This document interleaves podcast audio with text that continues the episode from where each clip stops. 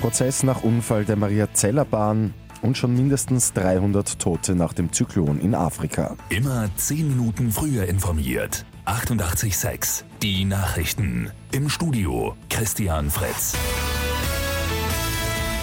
Nach dem Zugunfall der Maria-Zeller-Bahn letzten Juni steht heute der Lokführer vor Gericht.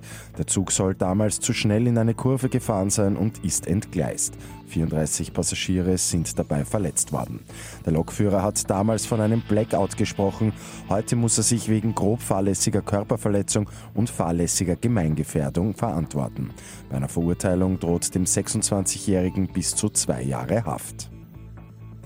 Die britische Premierministerin Theresa May will mit einem Brief die EU heute überzeugen, den Brexit zu verschieben. Mehrere britische Medien berichten, dass der Brexit um ein Jahr verschoben werden soll. Das derzeitige Datum, der 29. März, ist nicht mehr einhaltbar. In den afrikanischen Ländern Mosambik und Simbabwe gibt es nach dem Zyklon vom Wochenende schon mindestens 300 Tote. In beiden Ländern werden aber bis zu 1000 Tote befürchtet. Viele der zerstörten und von den Regenmassen betroffenen Gebiete sind immer noch von der Außenwelt abgeschnitten.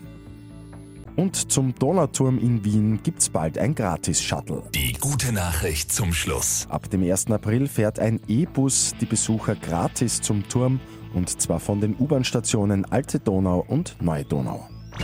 Mit 886 immer 10 Minuten früher informiert. Weitere Infos jetzt auf Radio 886 AT.